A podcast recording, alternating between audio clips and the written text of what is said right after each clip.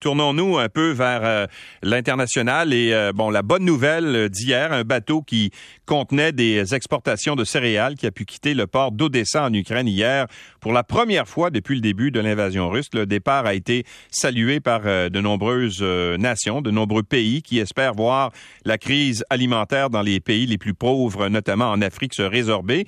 Hier, la crainte d'un conflit nucléaire par ailleurs a aussi monté d'un cran devant le, le discours du secrétaire général de l'ONU Antonio Antonio euh, Guterres qui a affirmé que l'humanité n'était qu'à un malentendu euh, de l'anéantissement euh, nucléaire. Alors c'est rien pour pour rassurer. On en parle avec Lesia Vasilenko qui est députée ukrainienne. Bonjour madame Vasilenko. Oui, bonjour. Alors, comment vous avez réagi? D'abord, c'est une bonne nouvelle, au moins, là, dans, ce, dans, dans ce conflit, qu'on ait pu au moins laisser partir ce, ce bateau céréalier. Donc, ça, c'est la bonne nouvelle, peut-être, de la journée hier?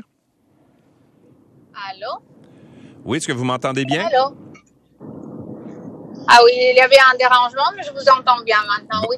Bon, d'accord. Alors, je, posais la question à savoir, le, départ de ce premier bateau du port d'Odessa, c'est quand même une bonne nouvelle hier, compte tenu des circonstances. Oui, c'est bien sûr une bonne nouvelle et on espère euh, qu'on va en avoir euh, plus de bonnes nouvelles pareilles avec euh, trois prochains bateaux avec le grain qui, se prépare à quitter euh, les, ports ukrainiens euh, peut-être pendant la prochaine semaine, sept jours ou dix jours. Et en plus, il y a encore 16 bateaux qui, seront prêts dans très peu de temps de partir et d'apporter le grain aux pays qui en ont besoin. Mais comme on a la Russie de l'autre côté, on doit toujours euh, se méfier, on doit toujours être prêt qu'il peut avoir des provocations et qu'il peuvent avoir, euh, qu'on peut avoir des problèmes euh, avec avec ces cargos de grains. Oui, mais ce, premier départ-là est survenu grâce à une négociation qui a eu lieu avec la Russie, justement, pour que on accepte de laisser partir ces, ces bateaux sans qu'il y ait d'attaque. Quel est l'état de la négociation en ce moment, en général, avec le gouvernement russe? Vous qui êtes député, là, comment ça se passe sur le plan diplomatique, sur le plan de la négociation? Donc, euh, vous devez comprendre que les députés, les parlementaires, euh, nous, on prend, on, prend pas parti dans les négociations. Les négociations sont menées par euh, l'office présidentiel et aussi par des désignés négociateurs de, la part de l'Ukraine et aussi de la part de la Russie. Mais à ce moment-là, il n'y a pas vraiment de quoi négocier.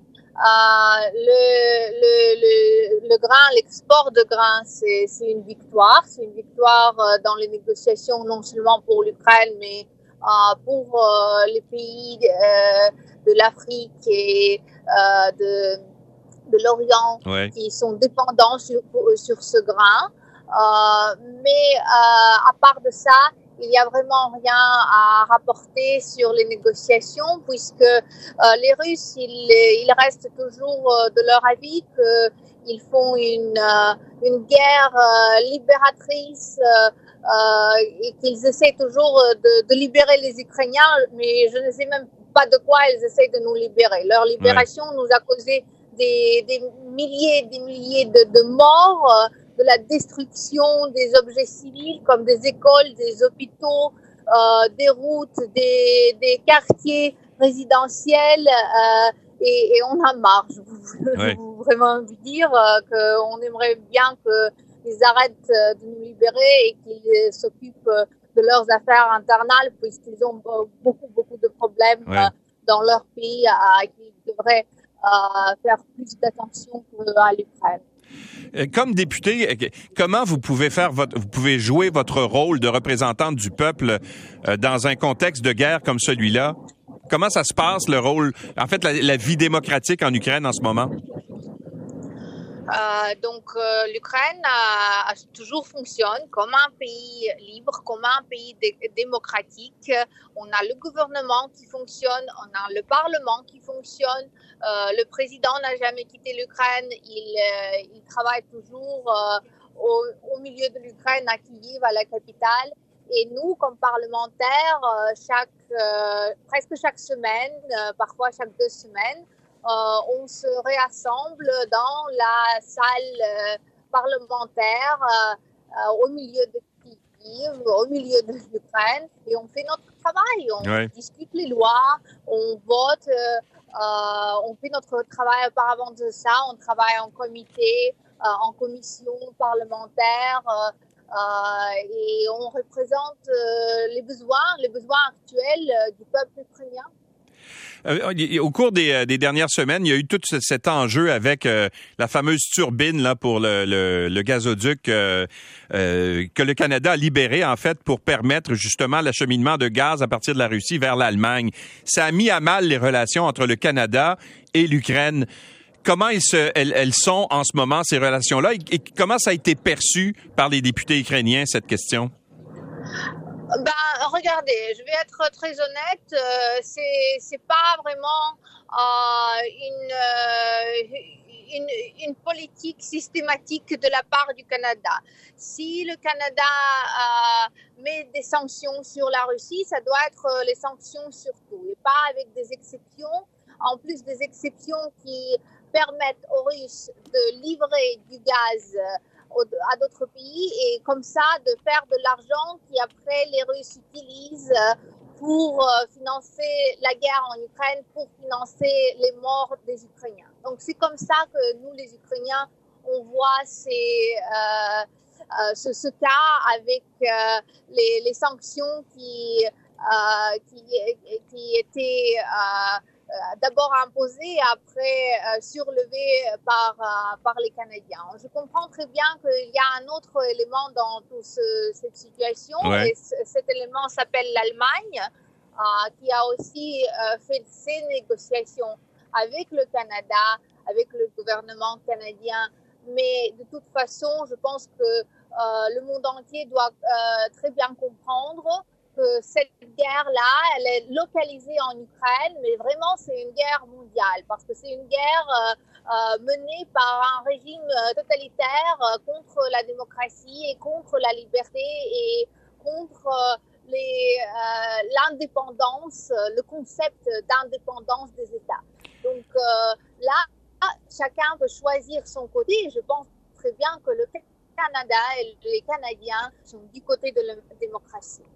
Oui, ben, ben, je, je, pense que vous vous comprenez également que le Canada est du côté de l'Ukraine, euh, bien sûr, en tout cas la population là. Euh, est la, parce qu'on avait rappelé l'ambassadrice euh, canadienne euh, en Ukraine pour avoir une conversation avec elle, Madame Galadza, Larissa Galadza, qui est notre ambassadrice chez vous.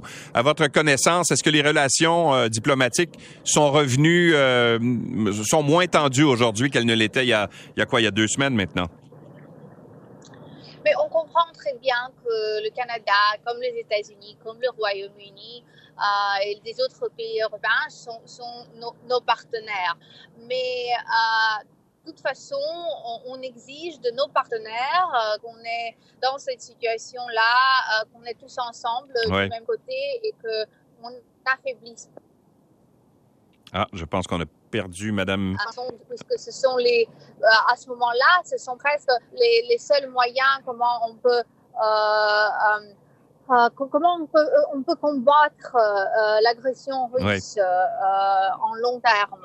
Donc c'est les armes, les armements dont on a besoin, et c'est aussi les sanctions, la continuation des sanctions euh, dont on a besoin. C'est le fonds économique euh, là qui est aussi important que le fonds réel, que le fonds militaire. Euh, et je pense qu'avec euh, l'ambassadrice euh, canadienne, c'est ça que les Ukrainiens, les parlementaires ukrainiens et les, représentants du gouvernement ukrainien, c'est ça qu'ils essayent de faire comprendre. Bien sûr. Madame Vassilenko, merci beaucoup d'avoir été avec nous ce matin. Et la, la, la, ligne est plus ou moins stable. Alors, on va vous laisser retourner à vos occupations. Merci beaucoup d'avoir été avec nous et bon courage. Merci. Au revoir. Alors voilà, Madame euh, Lesia Vassilenko, qui est députée au Parlement ukrainien.